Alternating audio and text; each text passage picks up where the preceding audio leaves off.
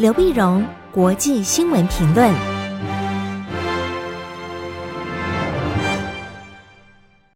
各位听众朋友，大家好，我是台北东吴大学政治系教授刘碧荣，今天为您回顾上礼拜重要的国际新闻呢。第一个，我们先看疫情的最近的发展。我们晓得疫情呢，在最近似乎又有再起之势哈。我们看到香港的这个疫情呢，似乎变得比较严重啊。大家也都干的是，到底是非洲啊、拉丁美洲啊，几乎都在那边等的。那么疫情整个起来，美国这边呢也是，那么单日确诊或死亡的人数也不断的增加。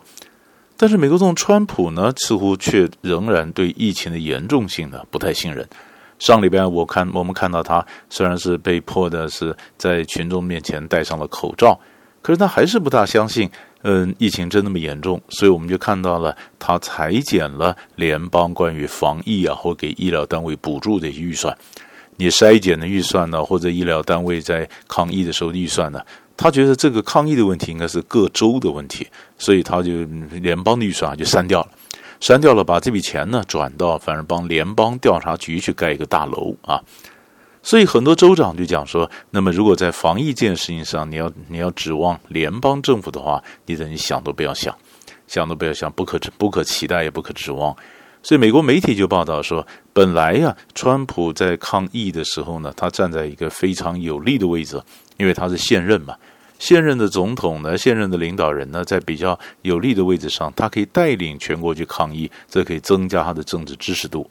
可是川普却把这个领导的角色呢，完全放弃，放任各州去做，所以他没有办法承担一个联邦领导人的责任，所以他支持度也不断的下滑。不断下滑呢，所以，嗯，他们才讲说，如果将来川普败的话，你必须知道你败在哪里啊，因为你根本没有做到一个那么好的一个称职的一个领导人的一个角色。但是我们更重要的是，还不只是看川普的领导的决策，我们要看的是各国的科技的竞赛。因为在疫情之下呢，各国也都在努力的进进行科科技竞赛，看谁或哪个国家哪个集团能够及早的能够发呃能够找到或制造出来新冠病毒的疫苗。但目前看起来，当然是中国大陆、欧洲和美国的团队是领先啊。那么各个团队呢，在抗疫的或者疫苗的哲学或者医疗的这个理念上呢，那么仍有不同，但大家各有每个人都在每地每每个地方都都有一些得分啊。那么，可是有的国家他不想，他没有看到这样做，可是他却想偷。所以在上个礼拜五的时候呢，七月十七号，英国呃《金融时报》就报道，英国国家网络安全中心和加拿大通讯安全局合作，就发现呢俄罗斯的骇客组织 APT 二十九。那么正在侵犯的，就入侵到呢很多研究嗯病毒疫苗的学术单位和药厂，就俄罗斯的骇客组织 APT 二十九，APT 二十九呢又简称叫舒适熊啊，Cozy Bear，Cozy Bear 呢，它这个恶名昭彰啊。因为在二零一六年美国大选的时候呢，美国情报单位指出，入侵到民主党党部窃取电邮的，那就是这个 APT 二十九，就这个组织。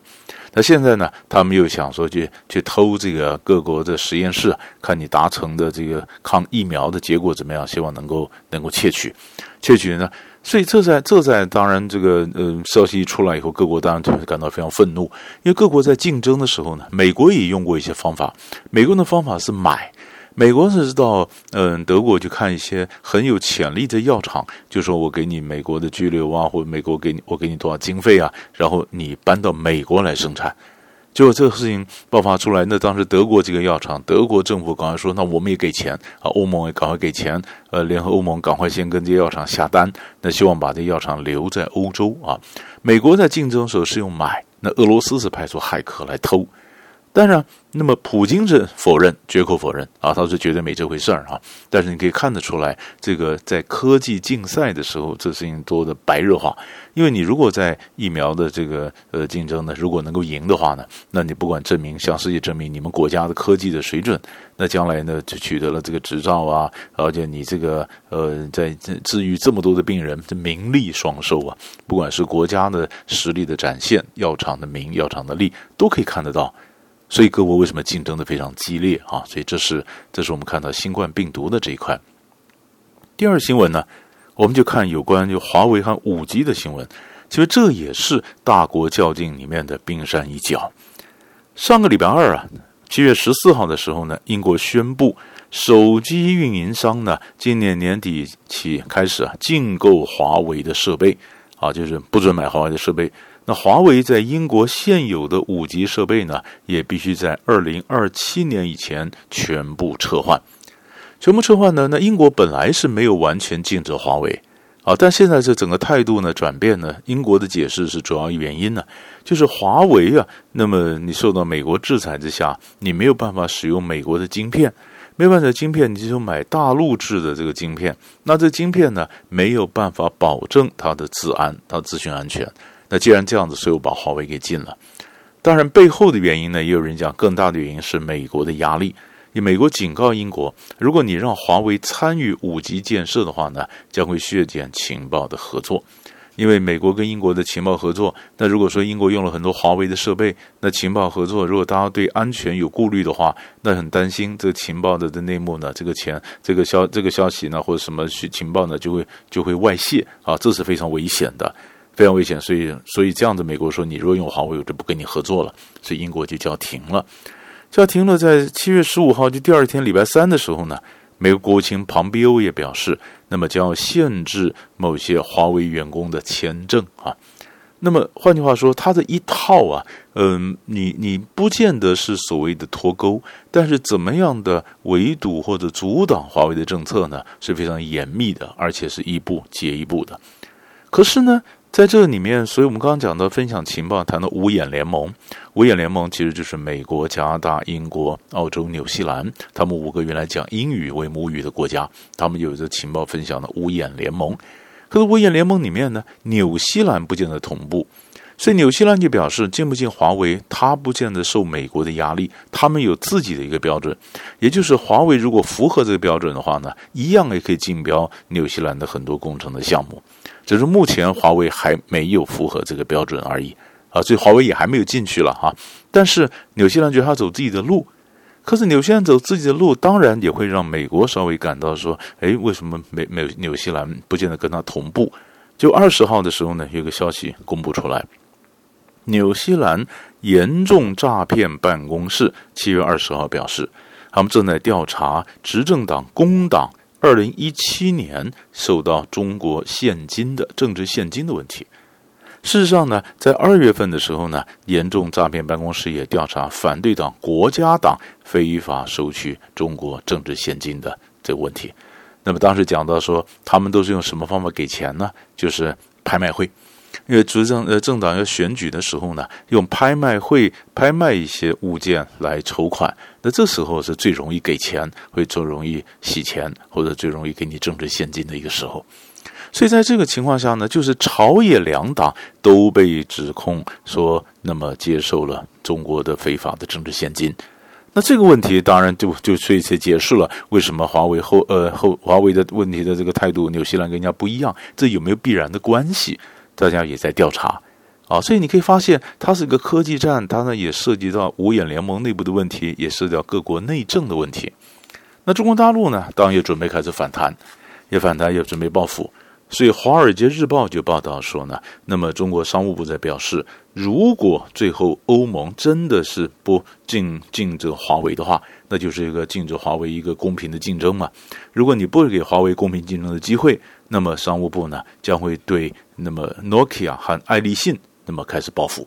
那么一种一种说法，就根据《华尔街日报》讲，他们中国大陆有可能不发出口的执照给这些呃华为啊，呃给这 Nokia、爱立信的中国厂啊。当然，这一切是不是要报复，也取决于欧盟的态度，因为欧盟现在还没有完全禁华为，还没有，他只是在一月份提出来五 G 网络安全的建议。让各会员国可以自由决定禁不禁，但是最近呢，他将会再出一份详细的报告来说明各列举各国到底有没有禁华为的一个状况。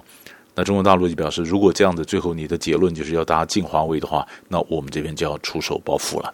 所以可以看到，这是一个华为五 G 的一个科技战啊。那么这其实这是一大块，这仗还没打完，它的后续的一些影响其实都还值得我们去观察。